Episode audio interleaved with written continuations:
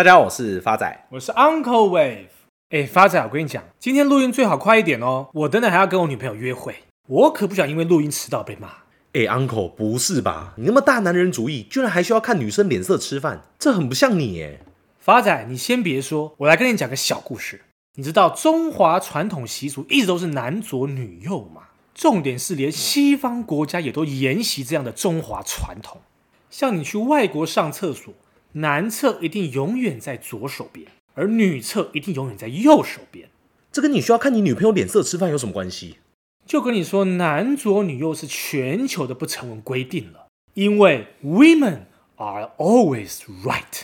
换句话说，女人永远都是对的。你也不用跟她争了。被你这样一讲，感觉男生看另外一半脸色吃饭，好像也有道理耶。不过话说回来，还有台湾的处境不用像 Uncle 一样，需要看隔壁国家的脸色吃饭。多年以来，北京政府一直希望透过让台湾人民相信台湾的经济与中国密不可分，借此来赢得对台湾的控制。然而，从台湾的企业开始转向美国和其他市场，从而减少对中国的依赖，北京就开始感到自己对台湾的经济影响力正在减弱。对此，习近平也感到非常的头痛。像《华尔街日报》就指出，这种转变的其中一个迹象是，美国去年首次取代中国大陆成为台湾农产品的最大买家，加上台积电等电子产品公司也向美国和其他非中国国家出售更多的产品，这在一定的程度上要归功于美国的晶片法案以及 Apple 对于台湾公司的压注。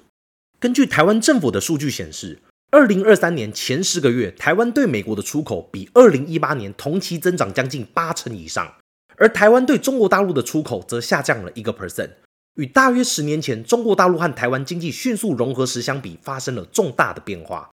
当然，台湾的对外投资也发生了变化。两千年年初时，这些资金主要流向中国大陆，现在已果断转向其他目的地，包括东南亚、印度以及美国。同时，在苹果公司开始推动供应商多元化之后，iPhone 在中国大陆的主要代工厂，也是台湾的电子巨头富士康，也开始正在向印度和越南扩张。中国官方媒体最近报道，中国已经对富士康展开税务以及土地使用调查。尽管台湾官员和分析人士将这些调查解释为中国希望富士康创始人郭台铭放弃参加明年的台湾总统选举，也有一些人表示，中国政府也有可能是试图向富士康施压，迫使其抵制与中国脱钩。像中国的国台办九月份就表示，任何企图唱衰大陆经济、企图脱钩断链的言行都是别有用心的。大陆始终是台胞台商发展的最佳选择。这句话表明，台湾与中国大陆的经济完全脱钩恐怕是不可能的。即使有可能，对台湾也将极其不利，更不用说对中国而言了。以富士康为例等台湾大公司在零组件测试和销售方面重度依赖中国。像目前台湾的电子零组件进口仍有百分之二十五来自于中国大陆。假使未来中国经济恢复快速成长，那么双方的博弈就有可能发生变化，情势有可能出现有利中国的情形。在台湾今年以来的进出口贸易总额中，对中国大陆的贸易总额占二十一个 percent，对美国的贸易总额从二零一八年的十一个 percent 上升到现在的十四个 percent。分析师就指出，即使条件严苛，相关大型制造企业将努力留在中国市场。甚至进一步表示，如果与那些台商企业主交谈，他们会说绝对不可能把市场拱手让给竞争对手。但即便如此，仍然有许多因素在推动台湾重新塑造与中国的经济关系。像从川普时代的关税和拜登政府的出口管制，提高了从中国采购的成本，在某些情况下甚至禁止与中国采购。而美国公司正在推动其台湾供应商实现采购多元化，加上中国的工资上涨，也削弱了中国对外资的吸引力。当然，台湾长期以来对中国的情绪变化，以及中国以其经济影响力来惩罚台湾的行为，也是加速两岸重塑关系的主因。像中国已经禁止进口凤梨等台湾农产品，并在二零二二年禁止石斑鱼进口，甚至还对去台湾旅游的旅客施加限制。想当然尔，这些限制措施在一定的程度上适得其反，迫使这些台商另谋他路。而过去至今，两岸的经济发展如何变化？从一九七零年代，中国开始开放经济，台湾企业位于首批投资者的行列。到了两千年，中国融合两岸经济的策略似乎取得了成功。二零一零年，台湾超过二十八个 percent 的产品出口至大陆，这个数字在十年前占比不到四个 percent。到二零一四年，随着越来越多的台湾人对于中国过度依赖感到担忧，这种风向出现了转变。两岸服贸协议造成了当时的太阳花学运。该协议后来被放弃，直到二零一六年，蔡英文总统才开始推动台湾经济的多元化。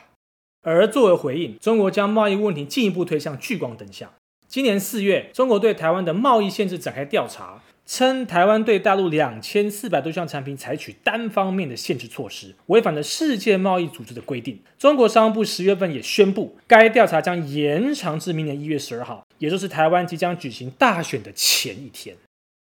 中国官员暗示，根据二零一零年国民党领袖马英九总统签署的一份协议，中国政府可能会部分终止给予台湾产品的关税优惠。北京方面还对台湾最近与美国达成的贸易协议做出愤怒的回应。然而，对于台湾企业来说，在中国以外的地方建设和营运新工厂既不便宜，也很艰难。像富士康跟苹果公司的另一家供应商纬创，在印度的工厂时常发生抗议活动，导致工厂营运的中断。不过，重点是，显然大部分的台商对中国已经心存芥蒂了。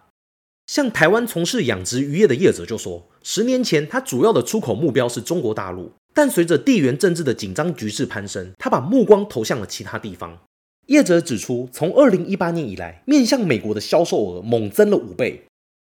像美国和台湾就在今年五月就达成了一系列深化贸易和投资措施的协议。虽然该协议没有包含降低关税，但根据标普全球的数据显示，在截至二零二三年的六月份，全球最大晶片供应商台积电有将近百分之六十三的收入来自于美国，高于二零一八年同期的百分之五十四。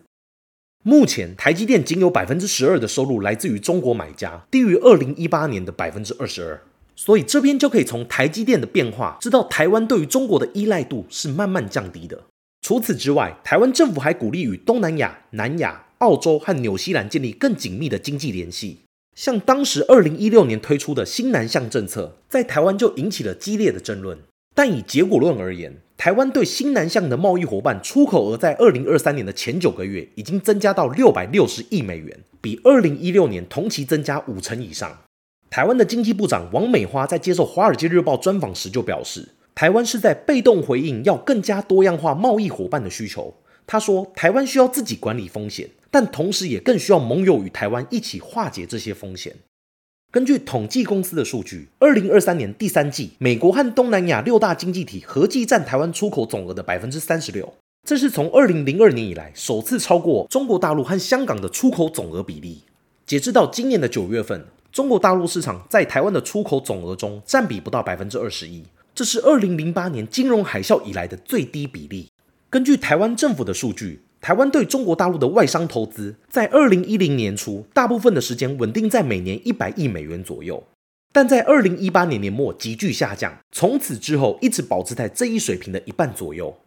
二零二三年至今，台湾仅有百分之十三的投资流向中国大陆，百分之二十五的投资流向亚洲其他地区。近一半以上的投资都是流向美国。去年，华盛顿国际问题研究中心进行了一项对台湾的企业调查，发现近六成以上的台湾企业已经或是正在考虑将部分的生产或采购迁出中国，而这一个比例明显高于欧美企业。总而言之，过去中国一直试图利用经济拉近与台湾的距离，但从现在的结果来看，台湾不仅降低了与中国的贸易紧密度，同时还增加了许多可信赖的国家。这以投资风险的角度来看，反而是件好事，因为永远不要把鸡蛋放在同一个篮子上。Uncle 在此也跟大家做一个补充，以韩国为例，韩国的经济政策刚好与台湾的方向背道而驰，他们选择与中国增加贸易紧密度。然而，伴随中国的景气衰退，也连带影响了自家的股市表现。Uncle 在此举个例子。韩国的大盘指数从二零二一年的最高点至今，跌幅将近快二十七个 percent。反观选择增加与美国贸易依赖度的台湾，大盘指数的表现从二零二一年最高至今，跌幅只有四点七个 percent。这就是选对国家的差异。最后是回复我们听众朋友的时间，第一位是我们的老朋友桃园的忠实听众，恭喜 Uncle 终于交女朋友了，普天同庆。Uncle 再次感谢老朋友桃园的忠实听众。Uncle 交女朋友，先别高兴得太早，等修成正果再来恭喜也不迟。Uncle 也在此跟大家承诺，未来结婚一定会邀请各位亲爱听众朋友，不仅不要你们包红包，还会在现场发给所有人两千万。怎么感觉一结婚，Uncle 就变那么大气？这两千万我有机会拿吗？当然可以，千万要趁早投资，千万要听理财干话王。这个我听到我一定砸场。最后一位也是我们的老朋友 Lisa 五一六的留言，感谢 Uncle 与发仔，恭喜 Uncle 交到女朋友。准备的开头梗都相当有趣，有时候还会搭配即时新闻，小粉丝都有持续关注你们，祝福你们节目长红，健康快乐。Uncle 再次感谢老朋友 Lisa 五一六的留言跟支持，你每一次的留言跟鼓励，Uncle 都点滴在心头。所以结婚你要让别人做主桌吗？可以。谢谢大家，我是发仔，我是 Uncle Wave，我们下次见。